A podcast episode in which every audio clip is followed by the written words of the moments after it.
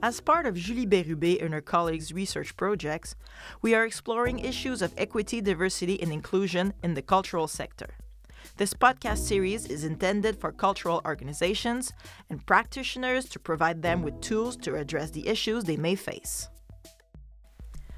From research initiated to measure representation in the visual or performing arts to assessing COVID's impact on marginalized groups, community members and organizations have stepped up to explore, challenge, and validate assumptions to advance the conversations and actions related to EDI. Kenji Maeda from the Greater Vancouver Professional Theatre Alliance speaks about his experience on the subject. Kenji Maeda, thank you for being with us today. Thank you. I'm glad to be here. To start, I would like to ask you what is your personal and professional background? Sure. Um, so my name is Kenji Maeda. My pronouns are he and him. Uh, I'm of Uchinanchu heritage, which is the people of Okinawa. It's the southern part of Japan, which has its own distinct heritage and language and history with colonization. And it's something that I, I think about on a daily basis in terms of the work that I do uh, and where I live. Um, and I and I do live on the unceded territories of the Musqueam, Squamish, and Tsleil-Waututh First Nations, also known as Vancouver, British Columbia. Uh, and I grew up uh, and I was born and raised on the unceded territories of the We Wai Kai, Weewekam, and Kwiakah First Nations, also known as Campbell River. So all of these things I, I kind of think about um, as I move through the world and and do the work that I do. I've, I've worked in a lot of different sectors in, in the past, uh, including public health and education, but definitely mostly in the arts and culture sector, including leading a film festival or producing theater uh, and um, leading professional development and pro- uh, granting programs. Uh, and of course, right now, I'm the executive director of the Greater Vancouver Professional Theatre Alliance, also known as GVPTA. Yes, and I would like to talk about GVPTA with you. Um, can you tell me a bit more about the mission of your organization? Sure. So GVPTA's mission is to strengthen the theater industry. And so we do that through professional development activities, advocacy efforts, community building, and certainly raising awareness about the value of theater and live performing arts to the public. And in the last couple years, due to COVID, we kind of delved into research initiatives as well. Why is it important for cultural organizations such as GVPTA to get involved in equity, diversity, and inclusion matters?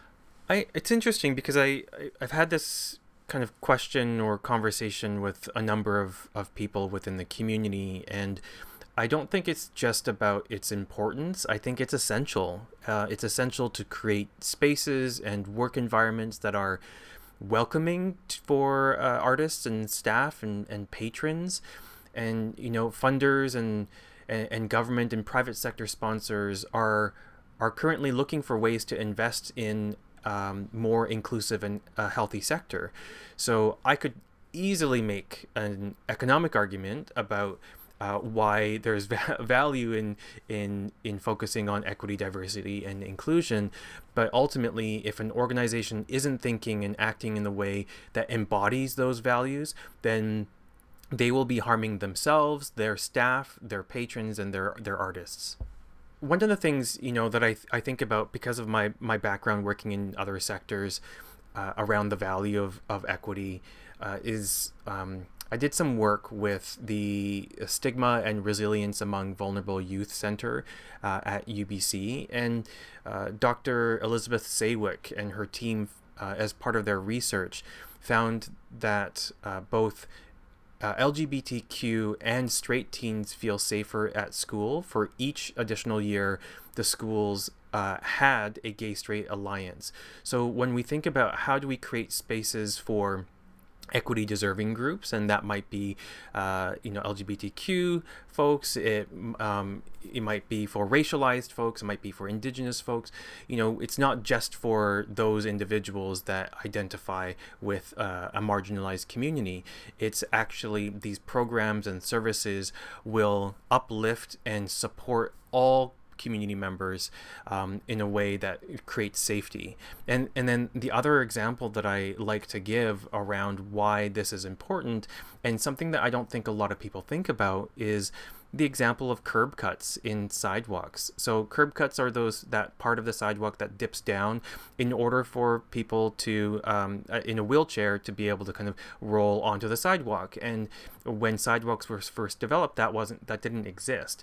And so when we think about curb cuts right uh, now, it actually isn't just for people who are in wheelchairs or have mobility challenges. It's for people who have strollers, whether it's for kids or if they have a buggy with groceries, um, or folks who just can't lift their their their leg up um, high enough for for the sidewalk. And you know, again, all these the and when we think about equity, diversity, inclusion, it's it's not just for the one community it's for all of us. And the the more that we can think about that the more that we can embrace that uh, i think the more that um, organizations and leaders and board members um, can really understand the the intersections of of this kind of work. And i would like to ask you um, what is community initiated research? Sure yeah and i think that um, I, I've worked with academic institutions around research and it's very uh, very important work to to do. And i know that there's like the ethics uh, process and it's just a it's a long process and i understand why it exists and at the same time, I think community initiated research are the things that come directly from the ground, like the people on uh, in the streets, people who are doing the work, um, and trying to address a gap. So one of the clearest examples of the last couple years is COVID. So if uh, uh, one of the things that we did was try to better understand the impact that COVID had on artists across BC, artists and arts workers and organizations.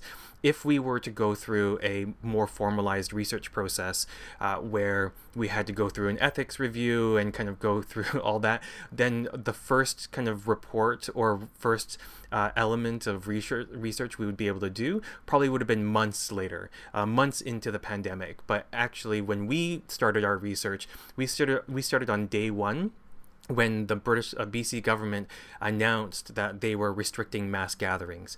Uh, so I think of community initiated research as um, responsive research that can happen swiftly um, in order to provide information to stakeholders and funders and other folks in the community.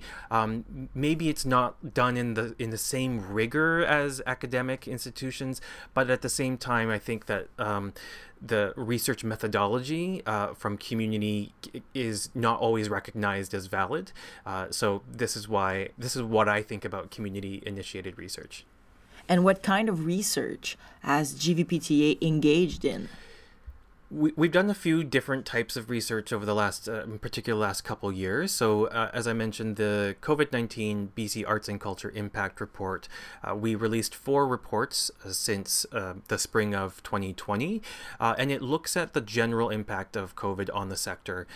So we asked questions around what safety measures do you need in order for you to feel safe inside your work environment, or even if you were to go into uh, a gallery as a patron or go into a movie theater. Uh, we asked about the impact on income and revenue. So that was pretty uh, important for us as we uh, ad- advocated to federal and provincial governments around um, responsive grants making, emergency funds, uh, those kinds of things about the reality for individuals and organizations. We asked questions around discipline specific inquiry. So, what are the uh, challenges happening within the the performing arts sector versus the visual arts sector? Or dance versus theater. Um, so, because there are some uh, differences that we we found as part of that research, uh, and of course things like what does the future of the arts look like in terms of our arts practice.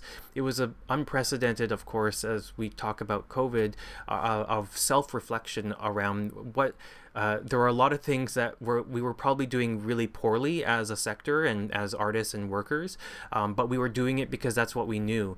But COVID allowed folks to think and, and take a pause to figure out is there a better way of working through this? Because there was a lot of burnout happening before, and there continues to be burnout from folks. And so, what does it look like to move forward? Uh, and we also asked uh, questions around board and staff representation. So, one of those things was around um, how many board uh, members and staff are identify as indigenous or racialized uh, and so that was also allowing us to kind of measure a bit of a benchmark uh, uh, of data so we can get a sense of where are we now.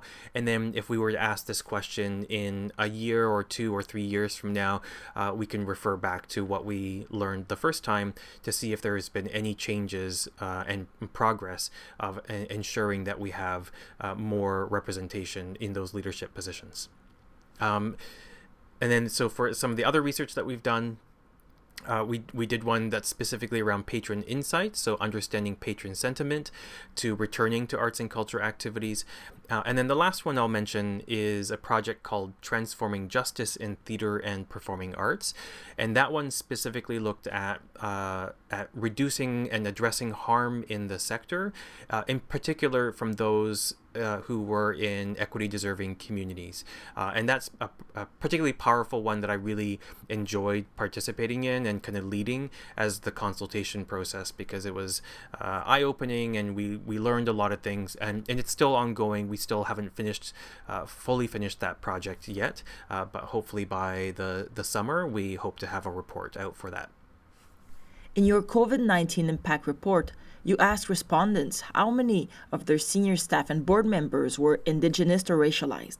You also looked at obstacles individuals were facing, comparing Indigenous and racialized to non Indigenous and racialized. What did you discover? So, for the obstacles, we asked the respondents a series of um, uh, a series of questions around what was a barrier for them uh, moving forward like then what's the in what's a barrier for you in the next few months? Um, and we compared it between the non-racialized and the and the racialized. And one of the interesting things that came up uh, is that they the the racialized indigenous and racialized respondents uh, identified um, health and uh, family connection as as one of the um, uh, one of the pr- primary challenges or one of the things that they were concerned about um, moving forward uh, compared and comparing that to uh, non-indigenous and racialized. So there are things like that that were identified and and this was really helpful for us as we talked to funders around targeted uh, resilience funds or emergency funds for COVID. Uh, when it came to the senior staff and leadership uh, representation, uh, we, so we had about 204 organizations in BC respond to this question, and we found that approximately one in five senior staff and board members identified as Indigenous or racialized. Uh, and of course, percentages will vary depending on which region of the province they were in. So urban center or organizations uh, had a, a, bit more representation than non-urban centers, uh, but certainly it's something that. Um, again, as a benchmark for for us to measure in a couple years to see how things changed was going to be important. Speaking of transforming justice, um, given that this project was exploring sensitive issues around harm in the sector, Tell us a bit more about the process you went through to create an environment where participants felt safe to share. And what were some of the findings? So for the Transforming Justice project, uh, because we were were dealing with harm, it was uh, so important for us to ensure that f- people did feel safe, and so we had three different group consultation uh, kind of groupings of, of people, and uh, one of the things that we we prioritized was having two clinical counselors, uh, an Indigenous and a racialized counselor in the room uh, with us to create safety, to hold space for the participants. We also offered financial and logistical support to access other kinds of counseling or therapy if they needed it afterward and and this was particularly important because we when we think about care and when we think about uh, especially trying to understand uh, qualitative feedback and qualitative experiences of, of people. Um, we don't want to re traumatize people, but we also know that even just talking about it uh, can be triggering for some folks. So we just wanted to make sure that people felt safe uh, in the room and even after the room if something had happened. And then we also offered honorarium for their participation, uh, a very clear agenda, and understanding exactly what the questions were we were going to ask. Uh, so we provided that in advance so that there were no surprises. We also let them know that. Uh, uh we also let them know who was going to be in the room. So, in addition to myself and my co-facilitator and and the counselors, we uh, said here are the other community participants who will be in the room with you because one of the things that I didn't know, or we we didn't know as facilitators, is that uh, of the different varying relationships that could exist. So uh, we didn't want to put somebody in the same room if uh, they were going to be co- uncomfortable sharing uh, with somebody that they knew or somebody that had they had a, a, bad experience with and so we we wanted to be very clear and transparent about the process uh, and I think that we did it well uh, in terms of the feedback that we received from the participants um, but one of the things that inspired us uh, around this process was a few years ago, uh, maybe it's maybe it's four or five years ago now, there was a manifesto that came from uh, a number of organizations in the downtown east side of Vancouver, uh, and there it was a manifesto about how to ethically do research uh, with community members, especially vulnerable community members and equity deserving community members, because one of the concerns that uh, community had was that researchers would come into a space or come into a community and say, We want to learn from you so we can do a bunch of things. Um, but it was very extractive. It was just about, Here's information, we'll share our stories. But there was no reciprocal kind of agreement around, Well, if we give you our stories and our experiences, what do we get? Not, not only about do we get honorarium, but how is this research actually going to support us? How is this research going to help us in the long run? If you're going to ask us for our stories, then we need to know what what care are you taking with us. So th- that manifesto is a- actually so beautifully written, um, with really more questions and, and things that people, sh- researchers and people should be thinking about before they engage in in community research, uh, and it just it it continues to inspire me today uh, to have uh, to have that and to, to read through that. And so I, I bring those values into any kind of work and any kind of research that we do especially for things that are going to be a little bit more challenging in terms of content. What role do you see organizations such as gvpta have with research in the future? I i think that any it's interesting because not every organization or and not every individual th- thinks about research or may not have the experience or skills to do specific kind of research. And so i think that there's always going to be a role for community based uh, research from organizations. And we know that there are going to be uh, ones that are are created um, uh, better like to, to, to be honest like better formed questions in order to get answers that would then feed into policy develop uh, policy decisions or to really understand uh, how membership is ha- uh, how membership is developing or how the sector is doing. I think that uh, i think there the reason why it will always exist within super small organizations like ours is because we have to there's actually no other option for for us we can't always go to a formal researcher and we don't have the resources to pay for a, a professional research um, uh, person, right? So or or university to partner with us. It just takes so so much time. So I think that um, I think that the future of research uh, for arts and culture organizations is to identify those individuals and organizations that are doing it and see how we can better collaborate together. I think that uh, especially with small and mid-sized organizations that are already resource strapped where we don't have a lot of staff the the the future of our sector is actually collaboration it's to look at what what are we all doing well and what are all the things that we we wish we could be doing? And if we pooled in you know $500 per organization is that something that we can do that uh, that uh, that we can hire a researcher to to do something collectively um, and just recognizing that that is an option for us as we move forward. And and certainly I've I've had many of those conversations with folks over the years around how can we work better together by sharing resources because we can't all be doing our own research projects individually because it's just going to be too too difficult for all of us to do that. Uh, so uh, I think that's going to be a big, uh, big question mark and more conversations that have to happen.